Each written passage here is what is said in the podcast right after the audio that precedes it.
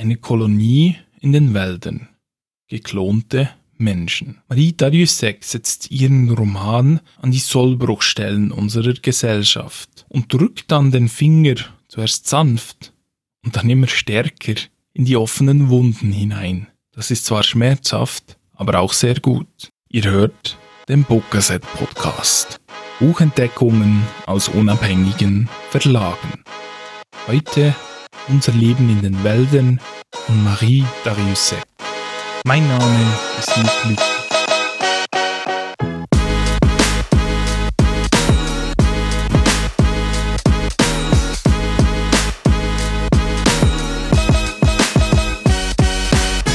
Zurückgezogen in den Wäldern greift Viviane zu Papier und Stift und schreibt ihre Geschichte nieder. In tagebuchartiger Manier erzählt die ehemalige Psychotherapeutin, wie es dazu kam, dass sie nun als Geflüchtete, die den Maschinen und der totalen Überwachung des Staates entkommen ist, in den Wäldern lebt. Sie lebt dort nicht alleine, sondern zusammen mit ihrer Hälfte Marie. Wer es sich leisten konnte in dieser Gesellschaft, hat eine sogenannte Hälfte. Ein Klon, der schlussendlich zur Organspende dient. Sollten Vivianes Lungen beispielsweise nicht mehr funktionieren, wird ihr Maries Lungenflügel versetzt werden. So die Idee. Äh, ganz wie geplant hat es wohl nicht funktioniert. Sonst würden die beiden ja jetzt nicht gemeinsam im Wald hocken. Marie Dariussecs Roman ist erhellend.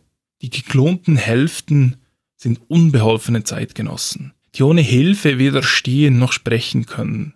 Im Körper sind sie zwar Erwachsene, im Kopf aber höchstens ungestüme Kinder. Das ist immer wieder auch sehr witzig. Zeigt aber, wie sich eine ursprünglich klare Idee zum wortwörtlichen Selbstläufer entwickeln kann, dessen Kontrolle dann schwierig bis unmöglich ist.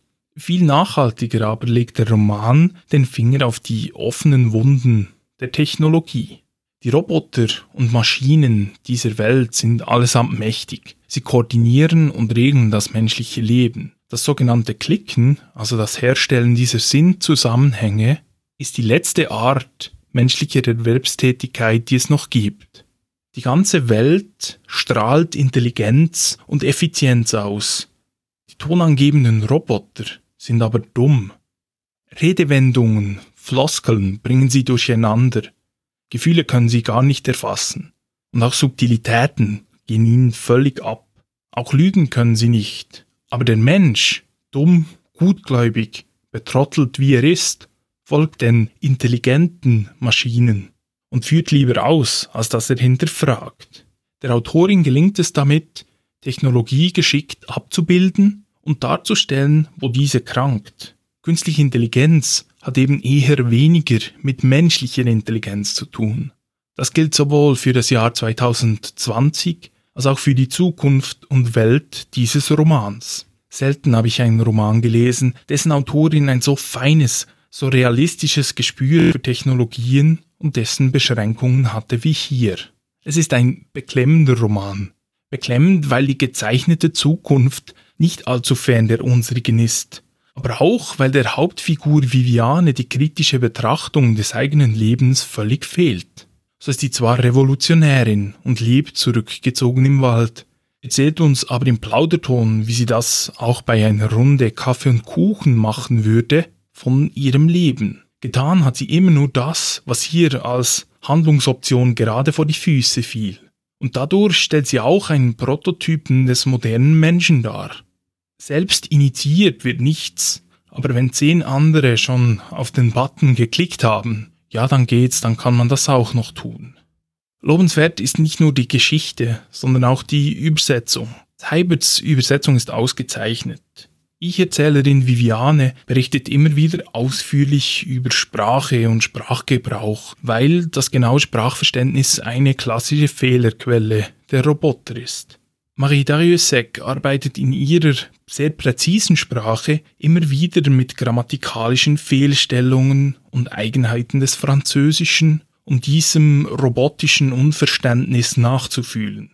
Heibert gelingt es, diesen grammatikalischen Eigenheiten gerecht zu werden, ohne Sprachfluss und Verständlichkeit im Deutschen aufzugeben. In einem lesenswerten Essay hat Heibert dann auch geschildert, wie es beispielsweise aus dem ersten Satz im französischen Original J'ai ouvert l'œil et boum, du m'es apparu, das deutsche Pendant, ich tat das Auge auf und peng, alles trat zutage geworden ist. Nebst dem Buch sollte man auch diesen Essay unbedingt lesen, weil er auch zeigt, was es heißt zu übersetzen und wie viele kleine Entscheide bereits in diesem ersten Satz gemacht werden müssen. Wer beides gelesen hat, wird dann schnell merken, die Sorgfalt, die diesem ersten Satz zugute gekommen ist, ist auch allen anderen Sätzen widerfahren. Wie alle Bücher des Sezessionsverlags ist auch unser Leben in den Wäldern aufwendig und individuell gestaltet. Dieser Roman macht, was gute Science Fiction immer macht. Er hält uns den Spiegel vor. Und wie ihm dieser vorgehaltene Spiegel kein Schlag in die Fresse ist, dem sollte er mindestens einer in die Magengrube sein.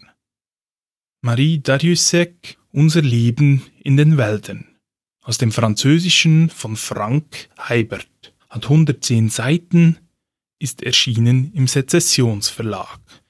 Danke fürs Zuhören und bis nächste Woche.